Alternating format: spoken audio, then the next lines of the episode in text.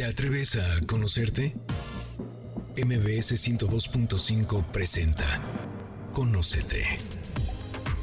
Un viaje a tu interior que, de la mano del Enneagrama y otras herramientas, te ayudarán a encontrar la mejor versión de ti.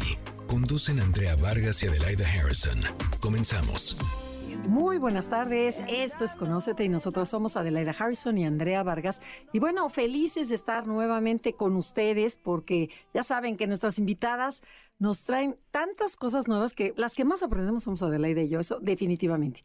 Y hoy vamos a tocar un tema que en nuestra época no existía y gracias a la neurociencia y a la psicología moderna se ha descubierto que existe la hipersensibilidad. En el enneagrama sí la tocamos un poco, pero no como lo vamos a tocar el día de hoy, la cual se refiere a una mayor sensibilidad y respuesta a los estímulos del entorno tanto internos como externos. Y se ha observado que las personas altamente sensibles tienen un sistema nervioso más reactivo, lo que significa que son más propensas a sentirse abrumadas por las estimulaciones sensoriales, emocionales y cognitivas. Pero no, yo no sé mucho de este tema y qué mejor saludar a mi querida Adelaida para que nos presente a nuestra experta que hace años que desde la pandemia no nos visita. Entonces, bueno, pero estamos felices que esté aquí. Bueno, hola, buenos días a todos. Ya, buenas tardes, ya. Estamos encantadas de tener estos invitados. De verdad que qué padre, es un regalo. Yo me siento a tomar café, no, no traigo café, pero a escuchar la riqueza que nos van a dar y este tema es muy interesante. Ella es Pamela Casís, es psicóloga y psicoterapeuta de adultos, tiene varios estudios y especialidades en el área de salud emocional. Es especialista en asesoría familiar. Lleva más de 12 años dando cursos y asesorías a padres de familia. Aparte es conferencista, da pláticas, talleres, o sea, ¿qué más les puedo decir? Pamela está convencida que la respuesta principal para nuestros hijos somos los padres, y eso lo hemos hablado muchas veces aquí. Tener un vínculo seguro, fuerte con ellos nos lleva a madurar a los niños adecuadamente. Siempre, si quieres mejor pareja, sé mejor pareja. Si quieres tener mejores hijos, vuélvete mejor persona. Y por eso nos encanta que estés aquí con nosotros, Pamela, para hablar sobre la hipersensibilidad en los niños. Adelaida, mil gracias por la presentación. Andrea, otra vez estar aquí con ustedes después de la pandemia, pues sí pasó un rato, ¿no? Aunque luego se pasa de volada. Así es, yo creo que este tema, como bien lo mencionaste tú, Andrea, es un tema que toda la vida ha existido pero nada más que antes no tenían bien claro qué sucedía con estos niños, estas personas, ¿no? Niños retadores, corridos de la escuela, le faltan límites, groseros, falta de autoridad. O sea, se veía muy mal este tipo de niños sin saber qué era lo que pasaba con ellos. Lo describiste muy bien a la entrada del programa diciendo que qué es la hipersensibilidad. Voy a definir un poquito para la gente que no conoce bien este término, lo voy a poner muy simple, ¿no? Para que todo el mundo lo pueda entender. La hipersensibilidad es nosotros percibimos el mundo a través de los sentidos, a través de lo que sentimos, escuchamos, tocamos, olemos. En el caso de estos niños, el filtro lo tienen mucho más abierto. Nosotros tenemos una reja donde podemos percibir los estímulos del exterior. Este tipo de niños, los hipersensibles, los tienen muchísimo más abiertos. Entonces no pueden realmente filtrar la información que entra. Mira, a mí me acaba de pasar ahorita estaba en Veracruz dando una conferencia, una conferencia de muchísima gente, estaba yo metidísima en el tema y de repente empezó un taladro acá atrás. No pudo mi cerebro decir, Pamela, no lo escuches. Me volteo, tuve que darle espalda a todo el mundo el que estaba hablando y me volteo y dije, ah, estaba entrando demasiado ruido a mi cerebro que mi cerebro no pudo filtrar ese sonido. Eso pasa con estos niños. Tienden a distraerse muy fácilmente y hay algo que tienen en común también, que es lo que yo llamo el filtro emocional abierto. Así como a través de los filtros sensoriales el mundo se vuelve abrumador para este tipo de niños, las emociones entran de golpe mucho más intensas. Estos tienen unas reacciones, muchos con agresividad, otros con desbordes emocionales. De repente te pueden decir, me hablaste feo, es que no me grites, y tú ni siquiera estás levantando la voz. O te sienten tu cara, te sienten tu estado de ánimo. Son esponjas. Yo siempre lo veo de esta forma. Un cerebro neurotípico ve hacia enfrente, tiene claro el objetivo. Este tipo de niños tienen un radar 360 grados donde entra el mundo, perciben y es por eso que mencionas que el sistema nervioso está muchísimo más reactivo. Oye, es que además es bien interesante con algo que nosotros manejamos mucho en el enneagrama. Ajá. La neurociencia dice que recibimos 11 millones de bits de información por segundo. ¿Sabes cuántos filtramos conscientemente según Joe Dispensa? ¿Cuántos? 50. Entonces, me imagino que los niños hipersensibles, en vez de tener un sistema de atención focalizado, claro. que se llama sistema de activación reticular, o sea, es una función del cerebro para no volverte loco. Y lo que sucede es que, imagínate, con que se reciban sin filtrar mil, ya están en un lugar donde están recibiendo mucho más estímulo. Yo muchas veces le digo a los papás, ¿cómo te sientes tú, el que ya no aguanta tanto los sonidos, si ahorita te metes a un antro con la música a todo volumen? Fatal. No, bueno, te quieres morir. ¿Verdad que sí? Sí, yo soy hipersensible. Yo, yo también. Entonces yo se vuelve agresivo, me empiezo a poner de mal humor y empiezo a tener, yo como adulto contesto mal, me pongo de malas, ya no quiero estar. Pero a los niños no entendemos que viven lo mismo, viven lo mismo y no entendemos esas reacciones en este tipo de niños. Entonces, como lo peor que podemos vivir como los papás es no entender quiénes son nuestros hijos, porque si no entendemos, les vamos a poner una etiqueta. Eres un grosero, eres un retador, eres un mandón, eres un oposicionista, de me quieres ver la cara. Todo el tiempo les empezamos a hablar en negativo, porque, bueno, mañosos, ¿no? Ahorita me dicen, es que no, él me quiere manipular, es un mañoso. No son así, son niños tan incomprendidos que nuestro cerebro lo que ve nos confunde y no podemos ver más atrás qué hay. Y solamente hasta cuando puedes ver desde otro lugar a los niños, tu intervención es de forma distinta. ¿Y cómo fue que llegaste a eso? Cuéntanos. Sí, cuéntanos de, tu vida, de tu historia Ay, personal. Mi historia, mi porque yo creo que la gente le va a entender perfecto el momento que, y más siendo la maestra, y que le pase eso, y dices, no, a ver, ¿qué, qué hiciste? ¿Qué funciona? Cuéntanos. Mira, Andrea, yo creo que la vida te vuelve maestro. Te vuelve maestro en el momento que empiezas a vivir retos y situaciones tan complejas donde ahora sí que a través de la teoría de la experiencia pude lograr entender qué era lo que pasaba en la vida. Yo tengo, tengo tres hijos, ¿no? Hoy día mi hija, la grande, tiene 15, el segundo tiene, tiene ya 13 años y el chiquito tiene 10. Muchos conocen un poco de la historia de mi segundo hijo que tenía una hipersensibilidad, estaba dentro del espectro autista, porque si hablamos de una hipersensibilidad, es un espectro muy amplio. Ningún niño es igual, ningún niño, pero dentro del espectro hay niveles de hipersensibilidad, como en todo, ¿no? El nivel de hipersensibilidad de mi segundo hijo era el típico niño. Todo era difícil bañarlo, cortarle el pelo, cambiarle el pañal, pero que comiera, pero seguir instrucciones, pero que me obedeciera. Pero hasta que llegaron en la escuela de mi hijo, ya no podemos con tu hijo, tenlo. Y yo, no, no, no, ahora se lo quedan porque viene el tercero.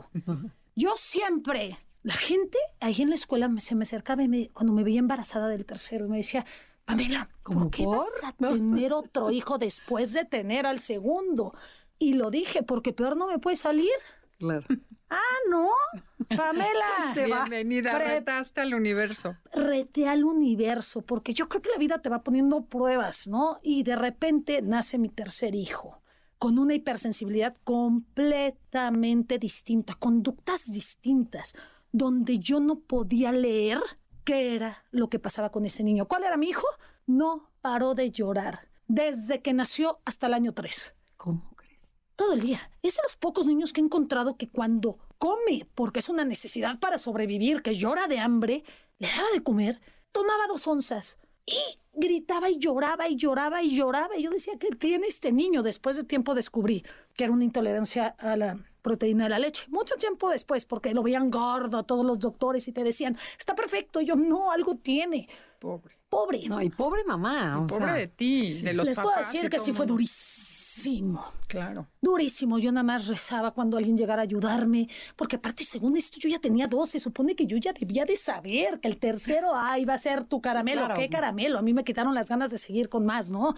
Pero sí fue un niño muy complicado porque yo no lo podía leer podía entender la hipersensibilidad de mi segundo hijo, que era muy marcado, que le dolía eh, cortar el pelo, la temperatura del agua, cambiarle un pañal, mezclarle dos alimentos en un plato. Era una locura. Pero él no podía leer. No era un niño que conectaba muy fácilmente. Lo tuve que llevar a, a descubrir respuestas, porque todavía decía, no, ¿cómo, ¿qué pasa con este niño? Este niño, a diferencia del otro, tenía una hiposensibilidad. Son niños que la hiposensibilidad entra dentro de la hipersensibilidad, pero diferente. Son niños que no sienten. Entonces él no sentía lo que es el hambre. Actuaba el hambre. Gritaba como loco, pero no sentía el hambre, no sentía las ganas de ir al baño. Yo de chica le decía, es el chicle. Se caía, se pegaba y se paraba. Y yo decía, pero ¿cómo no le duele? Pero el problema de estos niños es que también tienen tantas defensas. Me atrevo a decir que son más sensibles que los hipersensibles, porque es tan abrumador el mundo que el cerebro va a elegir defenderse, defenderse y ya dejar de sentir. Entonces, ¿qué sucede? Es muy difícil ser la mamá de un niño que no te puede expresar qué siente. Estaba en el coche a antiar con ellos y les encanta a mis hijos escuchar sus historias porque a medida que crecen, más yo hacía eso, así dije, sí, tengo una lista enorme de, lo que hicieron, ¿no? Gracias a ustedes son los autores. Hoy les encanta escuchar, lo hago desde mucho respeto y lo hago desde autorización de ellos, pero desde este lugar donde ellos empiezan a conocer quiénes eran y me volteo con el tercero que es el hiposensible me dice, mamá, ¿qué más hacía yo? Es un niño muy reservado. Le dije, Fer, ¿te acuerdas cuando yo te preguntaba que si sentías amor? Él tenía cinco años de edad. Y se volteó y me decía, mamá, ¿pero qué es eso? Pues no sé, algo que sientes dentro de tu cuerpo. Mamá, es que no sé qué se siente eso. Y ahí me di cuenta que, además de que no sentía la parte física, tampoco sentía emociones. Y me lo decía de corazón. ¿Qué se siente, mamá? ¿Qué se siente que te duele la cabeza? ¿Qué se siente todo eso? Entonces me di a la tarea de decir, si el motor de la madurez es sentir emociones vulnerables, ¿qué va a pasar con este niño? Fue una locura. La historia de mi tercero fue todavía peor porque yo no lo podía leer, porque no sabía expresar lo que sentía, solamente actuaba con mucha frustración, mucho enojo, no conectaba con la gente, no le daba la mirada a la gente tampoco necesitaba generar un vínculo para él, era sumamente complicado. Y yo mi energía estaba puesta en el segundo. Yo no podía estar con el tercero porque el segundo estaba también dentro del espectro, pero pues ahora sí que el cerebro va a elegir ahorita lo más vulnerable y al otro lo dejé un poco. Y, la primera abandonada, ¿no? O la más grande, actualmente, ¿no? Siempre porque, no, porque no da lata. Exactamente. Gracias a Dios lo atendí a tiempo, la primera, la fácil, la que puede hacer todo, la perfecta. Y a medida que ella veía lo que me costaban los otros dos, ella empezó a dejar de expresar sus deseos, sus mm. necesidades, para no molestarme a mí. Porque decía, yo ya no quiero darle esa lata, porque ella tiene una alta sensibilidad y altamente sensible. Tiene algunos filtros abiertos, no todos, pero funciona correctamente. Solo te lee, te cuida, es muy protector, es sumamente empático. Entonces ella seguramente veía, pobre de mi mamá. Entonces decía, mi mamá no quiere eso, yo voy a ser la perfecta. Hacía todo solo a la perfecta, hay un costo si hay un costo en ese tipo de niños. Hay un costo porque ¿a quién me cuida? Yo tengo cinco años, tengo seis años, siete. ¿Quién me cuida? Hasta que un día llegó y me dijo, mamá, ¿en serio quieres que deje de hacer la tarea? Que haga algo para que me voltees a ver. Claro. Yo, es la madurez del escuincla. No, no, no, la madurez que tiene esa niña es una locura, una locura. Juega positivo y negativo siempre porque tiene una mente muy rápida. Pero bueno, el caso es que fue difícil, sí. El reto con mi tercer hijo es que no te expresaba, no te veía, no te decía lo que sentía. Pero el mundo era demasiado abrumador hasta que hubo un momento, el parteaguas de mi vida. Con él fue que me cayó el 20 que algo tenía, porque mi cerebro no podía ver dos problemas al mismo tiempo. Estaba enfocada en el segundo, en el tercero no. Hasta que de y la gente me decía, ¿eh? Oye, Pamela, expuse en un congreso el caso de mi tercer hijo, ¿no? Pero lo expuse nada más por hablar. Se volteó una neurocientífica y me dice, oye, Pamela, tu hijo es autista. No, hombre, te estás confundiendo, ese es el segundo. Revisa que pudiera tener eso. Y yo le dije, ¿sabes qué? No, no, ella no me entiende. No solo me lo dijo ella, me lo dijeron dos personas más, pero mi cerebro no, era muy amenazante. No podías con ellos. No, yo ya decía con uno, dos, no, no, pero ¿qué te hice, Dios mío? No lo podía ver hasta que hubo una historia.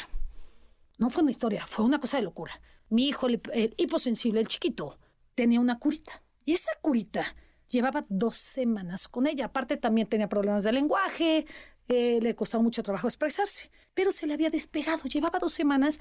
Imagínense la curita, que solamente quedaba el filito colgando. Entonces, él nada más decía, pégala, pégala, pégala. Y yo, ya no pega, ya no pega. Pero yo con toda la paciencia, porque se supone que yo ya debía de saber qué hacer. Entonces, no, y sí me venté toda la paciencia del mundo. Entonces, hasta que le dije, no se puede pegar no se puede pegar. En ese momento...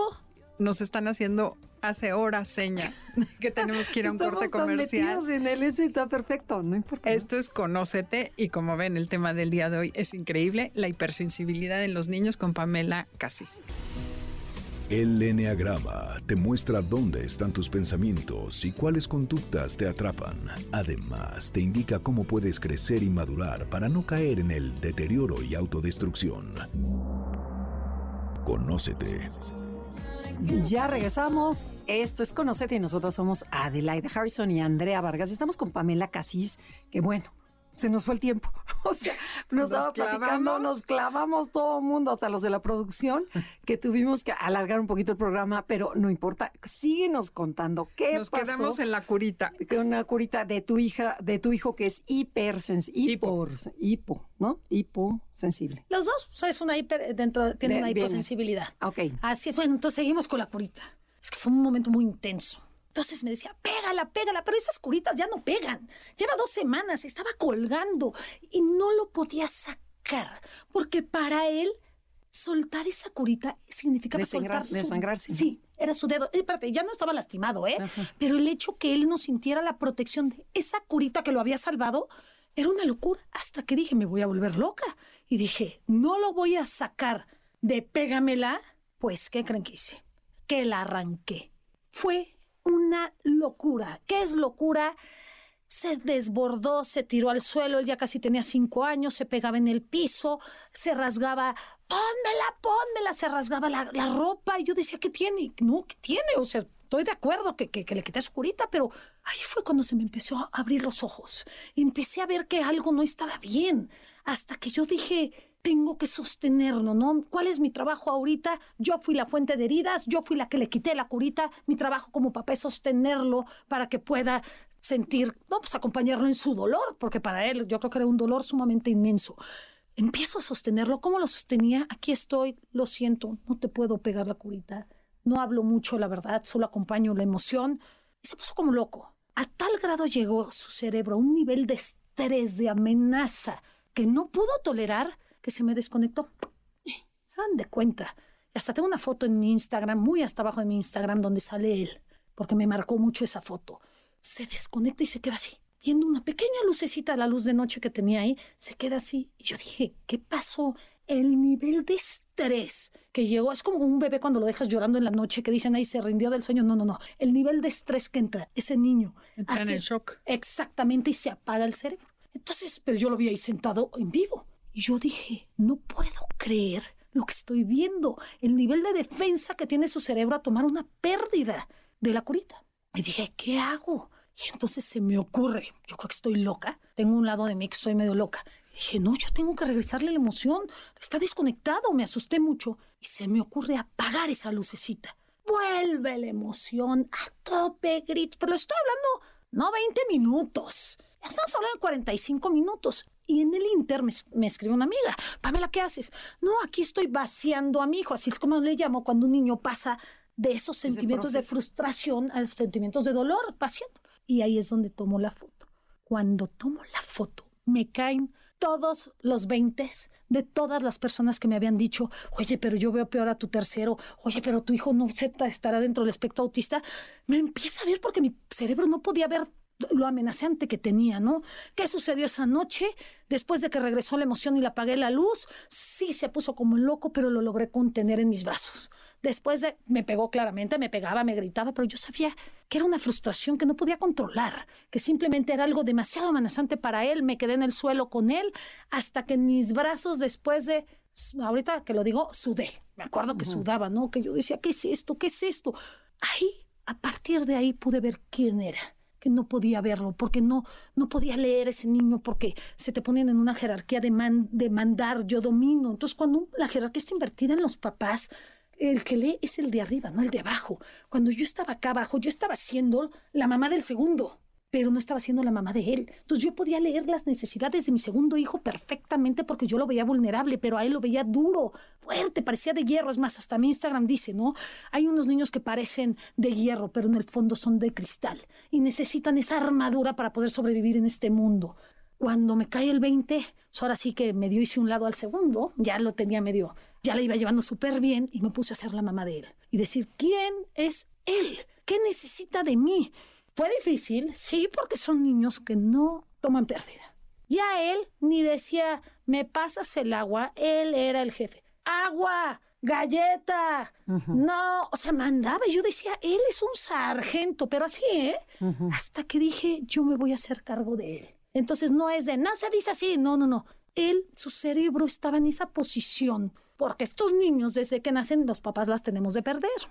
Adquieren una jerarquía alfa, que es lo que llamo, porque depender de nosotros es muy vulnerable. Y estos niños evitan la vulnerabilidad a tope porque son muy fácilmente heridos. Un grito, una mirada, un hazte para allá, un híjole, es que ya no te aguanto, es que cuando vas a madurar, es que híjole, ¿qué voy a hacer contigo? Para ellos son heridas fuertísimas. Nacimiento de un hermano los quiebra a este tipo de niños. Entonces, a través de experiencias de dolor, a través de saber qué necesitaba, empecé a ser esa mamá. ¿Qué necesitaba yo? Recuperar mi jerarquía. En el que era no entrar en una lucha de poder, porque lo mando yo. No, eso no es un líder. Un líder ve qué necesita esa persona de ti, qué cambios hago yo para que funcione un poquito mejor su entorno. Entonces yo dije que necesito generar vínculo, porque el vínculo claramente no lo tenía yo. El vínculo lo tenía mi hijo. La grande pues era la perfecta. Ya después me di cuenta de todo y hice todo un arreglo de sistema de jerarquías en la casa. Y sí me costó, pero le estoy diciendo a qué grado llega un niño muchas veces con esta hiposensibilidad. Voy a platicar otra historia. Él tenía ocho años. Ajá, pero antes de, la otra historia, a ver, nada más, tú platicaste de la frustración, pasaste a que el niño, ves que dijiste, apague la luz, ¿ahí qué se logra? O sea, yo que necesitaba que revivir la emoción. Nadie puede tomar pérdida si no hay enojo. Okay. O sea, para que tú puedas tomar pérdida, pues, o hay veces que hay en un enojo que lo transformas muy rápido en dolor, ¿no? La gente que tiene muchas defensas a sentir dolor, te muestra solamente el enojo, porque atrás hay mucho dolor, pero abrir la puerta al dolor, el cerebro te dice, no, no, no, no, a nadie le gusta sentir dolor. Entonces, yo regresé instintivamente, Andrea. Esto fue instintivo porque yo dije, perdí la emoción. Apago la luz, regresa su emoción de enojo y yo sabía que atrás del enojo hay tristeza. Entonces yo nada más le decía, no hay curita, no hay curita. Aquí estoy, no hay curita. O sea, no lo educo, acompaño. Es, ya no hay curita se acabó la curita. Y lloraba con una tristeza. Ah, pero logró entrar a la tristeza. Eso es lo. Eso es. Me faltó platicar la, parte historia. Ahí está la sanación. Ahí es cuando el cerebro empieza a detectar, uno, que tú eres un lugar seguro, que me aceptas por quien soy, ¿no? Donde tú pudiste entender que no te tomaste eh, personal mis reacciones, que las reacciones eran producto de, mi de no poder tolerar vulnerabilidad, que el mundo me rebasa, que para mí una curita que no volvió a pegar era el fin del mundo para mí. No me juzgaste, mamá, me acompañaste y lo más impresionante que hace es que cada vez que el cerebro toma pérdida y ves a tu hijo, con ese dolor.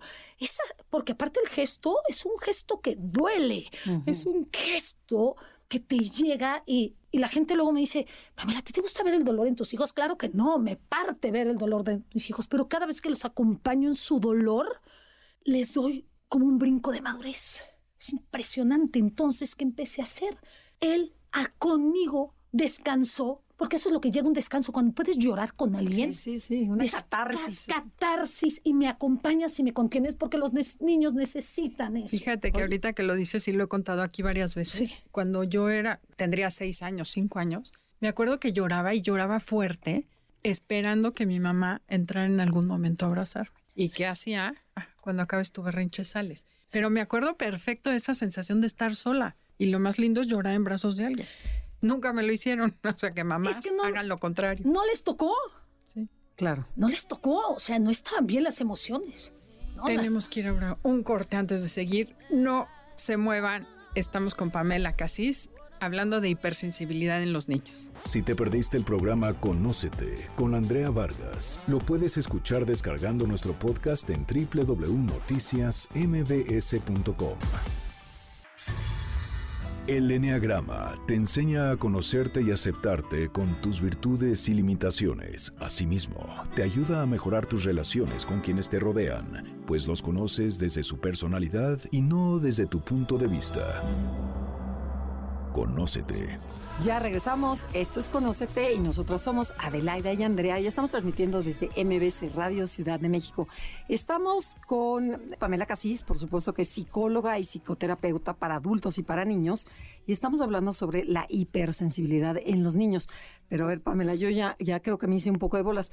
Para mí, según yo, una persona hipersensible es una persona vulnerable, muy vulnerable, que cualquier cosita lo tomo como si es una mirada, pero también, por ejemplo, desde un, o sea, ya, ya me hice bolas que si es, puede hacer berrinche. Puede hacer berrinche, puede ser muy, o ser muy agresivo y muy duro, muy castigador, que me vale, o llorar de todo. O sea, toma toda la gama de sentimientos. Sí, ahí te va. Lo primero que debemos de saber es que como un, un niño hipersensible no puede generar un vínculo profundo con otro adulto porque es muy vulnerable a depender, ellos van a huir de la vulnerabilidad, ¿no? Ah, sí. Entonces, la mayor frustración de un niño es no estar en la jerarquía correcta.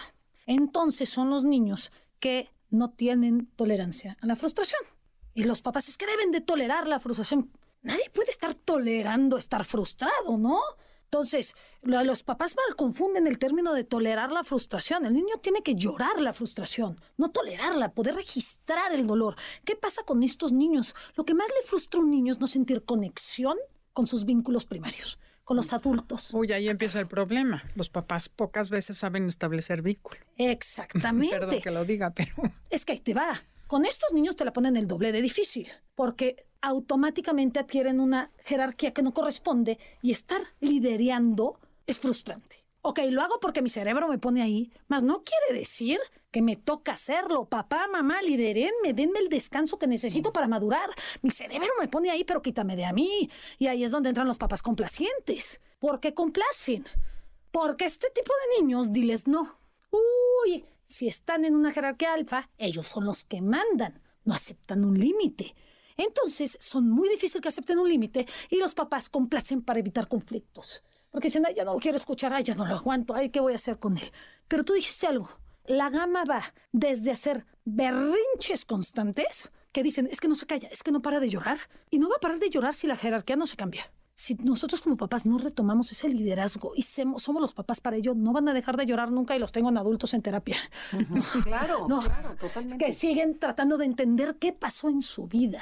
Y todo tiene que ver con jerarquías, con el lugar que ocupaste, donde si tú te sentías visto, si tú te sentías que pertenecías, o el que perteneciera a mi hermano, ¿a quién miraba a mi mamá? ¿A quién miraba a mi papá? No me preguntes porque no va a gustar la respuesta.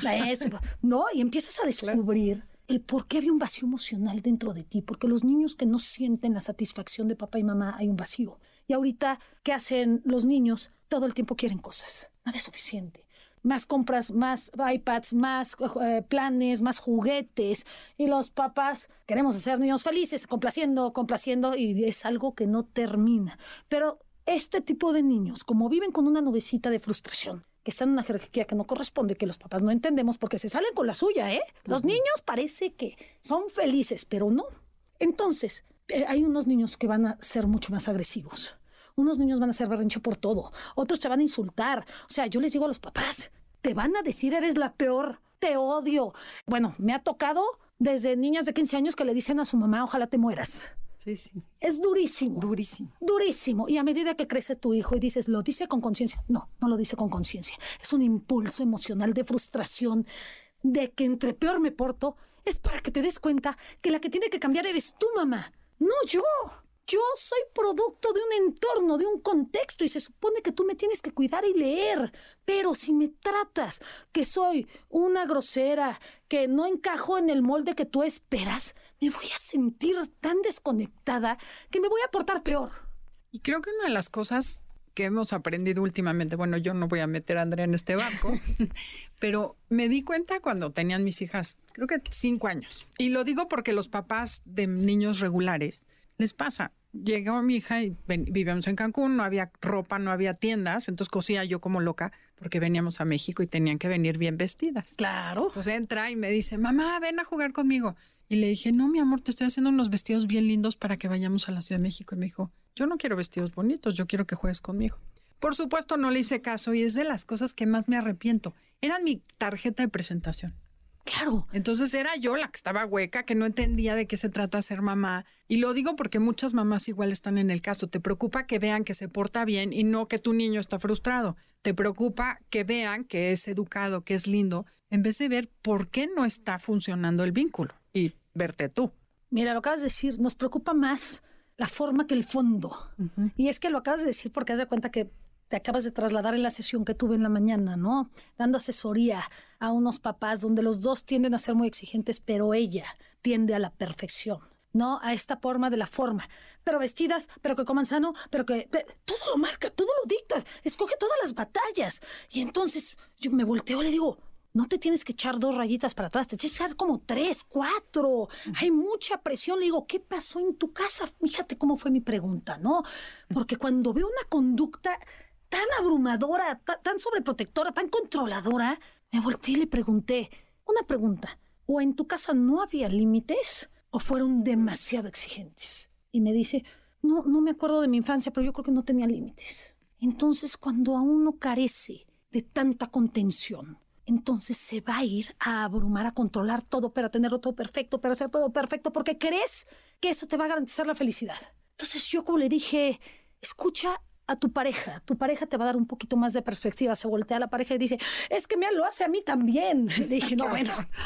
Le dije, es común, pero aquí estamos para construir. No es una parte de construir por donde muchas veces va a ser esta parte ciega. Esta parte ciega que no lo vemos, ¿no? yo siempre pido de repente opinión. Digo, oye, ¿qué crees que le estoy regando? ¿En dónde crees que me puedo estar equivocando? Porque todos tenemos un lado ciego, un lado vulnerable, donde no podemos ver. Y yo sí me volteo con el otro y le digo, ¿qué estoy haciendo mal? ¿Qué ves tú que yo no veo? ¿No? Y no me gusta escucharlo, porque a la que mejor se lo pregunto es a mi mamá. Y sabe dónde darme mi mamá, pero en el fondo sabes que hay una parte de verdad que duele. que duele horrible. Duele, duele, pero ese es el trabajo personal que hacemos para nosotros mismos y por ende para tu casa. Muchas mamás me dicen, oye Pamela, pero bueno, si mi hijo no es hipersensible, ¿qué? Dije, es que el manejo de emocional y la contención y el liderazgo debe ser en todo papá y en todo mamá, en toda casa. O sea, no puedes dejar, si tú contratas un guía de turistas, se supone que el guía de turistas te debe de leer tus necesidades, ¿no? Vas a un viaje, que tú descanses. Pero imagínense que ese guía de turistas lo veas medio perdido, que no sepa dónde llevarlos o te pregunta, oye Andrea, eh, ¿a dónde quieres ir primero? ¿Al museo o a los jardines? Donde quieras. y tú dices, sí, caray, no, no sé. liderazgo que tenemos, ¿No? Y entonces de repente, no sé si tu esposo va a decir, este es un güey, ¿no? Y va a tomar el liderazgo y va a decir, a ver, ¿qué va a cerrar primero? Pues es que no sé. Y va a hacer una chamba que no le correspondía y en vez de descansar y disfrutar su viaje, él va a estar en modo trabajo, frustrado e inseguro por si tomó la mejor o no decisión. Es lo que sucede con nuestros hijos cuando no los lideramos. Entonces, sí, lidiar con las emociones de un niño altamente sensible o hipersensible es agotador. Como papá la tenemos más difícil y más cansada, pero se logra. Se logra a través de uno. ¿Qué viven estos niños? ¿No? Dos, ¿estoy siendo un papá reactivo o estoy proactivo? Tomando el liderazgo de mi casa. ¿Qué necesita uno? ¿Qué necesita otro? Siempre he dicho, cada uno, mi hijo, es un mundo completamente distinto si yo entrevistara a tres hermanos en, una sesión, todos me van a platicar la historia de un papá o una mamá diferente en esa casa. Claro, totalmente. Pero a ver, una pregunta que se me ocurre ahorita. Si tú solo pudieras poner, o sea, escogiéramos tratar a los niños o tratar a los papás, ¿qué dirías? O sea, ¿por quién te vas? O sea, sí, ¿quién necesita más ayuda? O, suponiendo que están escuchándonos personas que no son papás, para no vulnerar a nadie. ¿Qué recomendarías a esos que se van a casar así como curso prematrimonial o se van a rejuntar o van a embarazarse? Me pusiste una pregunta bien fácil para mí. ¿Sabes por qué, Adelaida? Porque yo nunca veo a los niños y a través de los cursos y de entender el contexto de papá y mamá, el niño se transforma. Pero cuando hablo de transformación, hablo de procesos de madurez, ¿no? De que emergen, de que surgen. Entonces, todas aquellas personas que se van a casar, primero que nada, ya me voy a cambiar de tema, recuerden que el trabajo personal en una relación de pareja es fundamental para que no te fusiones con el otro. Tú eres tú, él es él, y hay que entrarle a la reflexión y a través del autoconocimiento. tenemos que ir a un corte comercial, es Conócete, entonces están en el lugar indicado. El tema del día de hoy, la hipersensibilidad en los niños. Si quieren escuchar el programa o compartirlo con las personas que ustedes seguro ya saben que necesitan, está en cualquier plataforma digital, también en YouTube, Enneagrama Conócete. Y síganos en redes, TikTok, Instagram, Facebook y YouTube. Si te perdiste el programa Conócete con Andrea Vargas, lo puedes escuchar descargando nuestro podcast en www.noticiasmbs.com. El Enneagrama es una herramienta de crecimiento personal que estudia el comportamiento humano a partir de nueve personalidades que revelan nueve maneras de ver la vida, de pensar y sentir. Conócete. Ya regresamos. Esto es Conócete y nosotras somos Adelaida Harrison y Andrea Vargas. Y estamos con Pamela Casís, que bueno, ahora sí que no hemos sentido el programa, se ha ido como, como hilo. Entonces, a ver, Pamela, antes de que se acabe el programa, ¿cómo sé yo y el auditorio que tenemos hijos hipersensibles? O sea, ¿cómo eh, podemos saberlo? Mira, qué bueno. Hay, hay, varias formas, ¿no? No hay solamente un diagnóstico donde lo puedas evaluar, pero los niños hoy que puedas ver que tienen déficit de atención, que tienen eh, muchos problemas en la integración sensorial, ¿no? Estos niños que dicen que pueden estar dentro del espectro autista, todos estos niños que dices, qué difícil, qué mañoso, y hay muchos como, hay temas o problemas relacionados con lenguaje o con el desarrollo, el neurodesarrollo, lectoescritura, académicamente, se distraen fácilmente, es muy probable que caigan en una hipersensibilidad, ya que los desorganiza. No me impide tanto estímulo poner atención y funcionar de forma correcta y se empieza a trazar el desarrollo te dicen, ay, va un poquito más atrasadito. Oye, ay, fíjate que deberías de meter un poquito a terapia. Ahí es donde hay que cuestionarnos. Al, sus desbordes emocionales deben de ser muy fuertes. Como hay una cosa que yo digo, que este tipo de niños hay frustración sin explicación. ¿Qué quiere decir? Que nada más vas caminando y de repente por una tontería, hay un desborde emocional. dices, ¿qué estará pasando? O cuando están muy abrumados con tanta gente, bueno, así me pasaba con mi hijo, yo no entendía por qué íbamos caminando y de repente de 0 a 100, caminando en un zoológico, bueno, una vez se me escapó, si vieron todas las historias que tengo, podrás. No, sí estoy haciendo un libro además. Eh, hay unos desbordes emocionales muy fuertes. Les cuesta trabajo la parte social, mucho entender la parte social, la interacción social.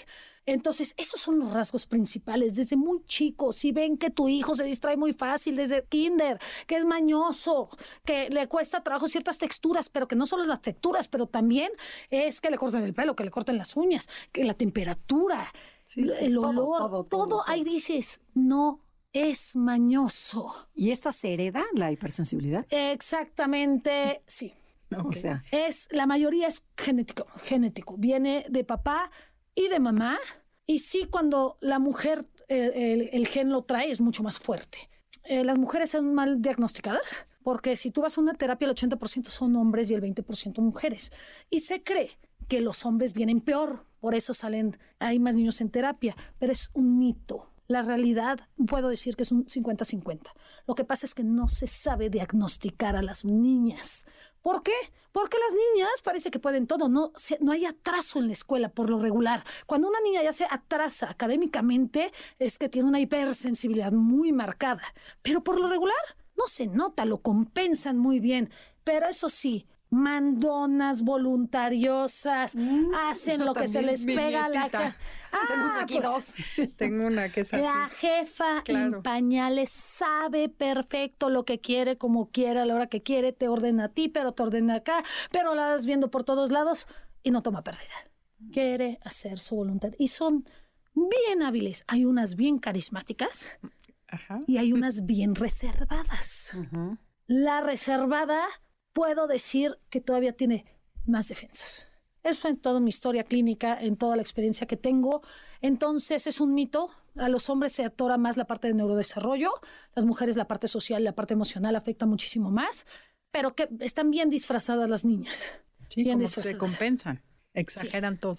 No, compensa porque también el cerebro de una niña tiene más conexiones neurológicas que la de un hombre cuando nace. Entonces, si vamos a poner un ejemplo, el hombre tiene 10 conexiones neurológicas y la mujer 15 y de repente se, a los dos se les arruinan dos. O sea, al hombre le quedan ocho y a la mujer pues le quedan como trece.